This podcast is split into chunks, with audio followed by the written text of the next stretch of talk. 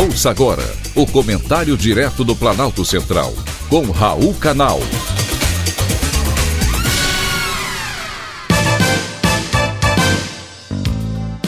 Queridos ouvintes e atentos escutantes, assunto de hoje: Justiça que tarda, falha.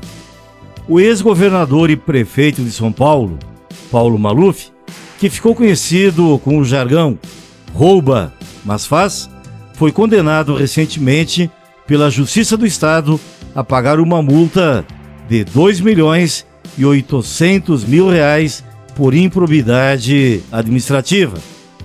A sentença ocorre 26 anos depois do crime cometido.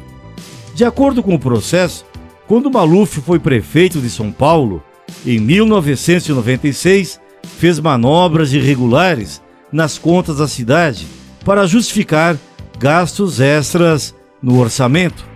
Maluf teria realizado artifícios contábeis para projetar uma arrecadação de impostos maior do que aquela que foi realizada.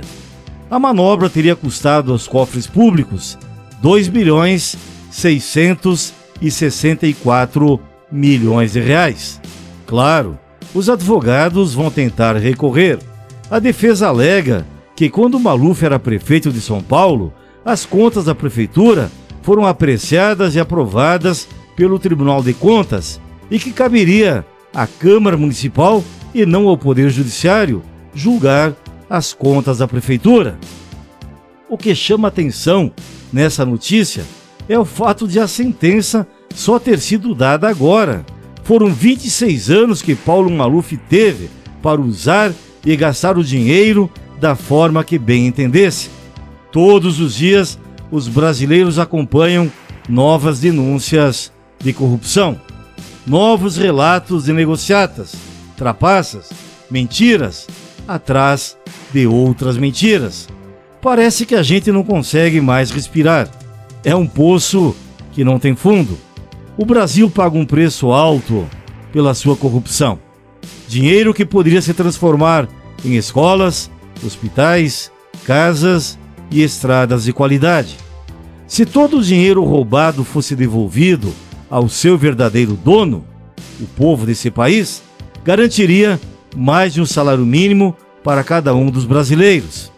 A notícia da sentença de Paulo Maluf seria boa se a multa fosse paga e todo o dinheiro roubado devolvido. Porém, a gente sabe que isso não irá acontecer. Justiça que tarda, falha.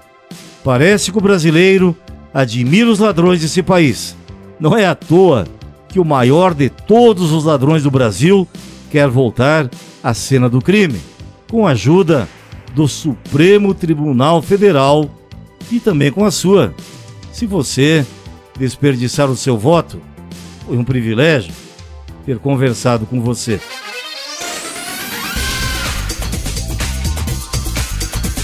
Acabamos de apresentar o Comentário Direto do Planalto Central, com Raul Canal.